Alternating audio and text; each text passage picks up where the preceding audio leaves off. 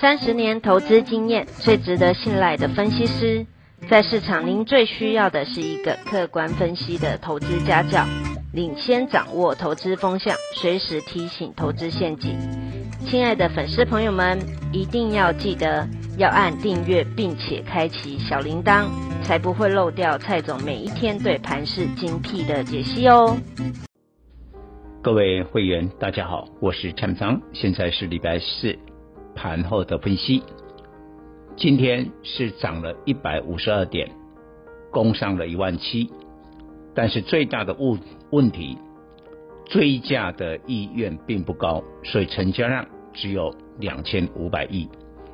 所以今天大盘本来涨了两百二十点，留了七十点的上影线。盘中的时候，我就判断外资今天买超的金额并不多，果然只有买超了三十几亿，所以这个盘势呢，已经解除了恒大地产债务危机的警报，但是呢，我认为在一万七千三百点会有一定的一个压力。明天礼拜五是周末，我认为股市大概就小涨。那今天的话呢，电子股应该都是电子当中集体的向投信的做账。那这个礼拜是投信季底的季底的做账。呃，代表性的股票，我认为像三零一七的奇鋐，还有像这个今天一些铜箔基板、联茂啦、台光电啊这些个股，应该都是。投信主要的一个标的，但重点是下个礼拜呢，那就九月要结束了，季底的做账也就结束了，所以必须要找一个新的方向，我认为就是第三季的财报，所以今天的量哦不够，我们看到航运股呢，应该是第三季财报最好的一个族群。今天涨归涨，但没有涨很多，所以我认为呢，在投信的季底做账结束之后，应该是第三季财报，航运股就会动了。那刚好下个礼拜